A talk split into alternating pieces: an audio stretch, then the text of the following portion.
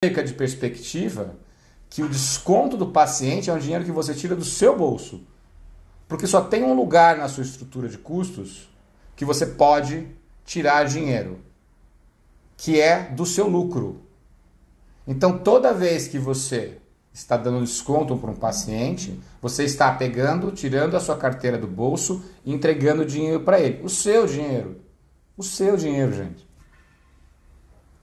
Porque você não vai tirar da hora clínica, você não vai tirar do protético, você não vai tirar do material, você não vai tirar do salário da, da do seu assistente, você não vai tirar do aluguel, só pode tirar de você. Então, você está tirando dinheiro do bolso. Agora você sai na rua com a carteira distribuindo dinheiro? Não. Não, ninguém sai. A gente pode fazer, ajudar, que é sempre bom e digno, mas ninguém faz isso o dia inteiro. Então tenta mudar essa equação.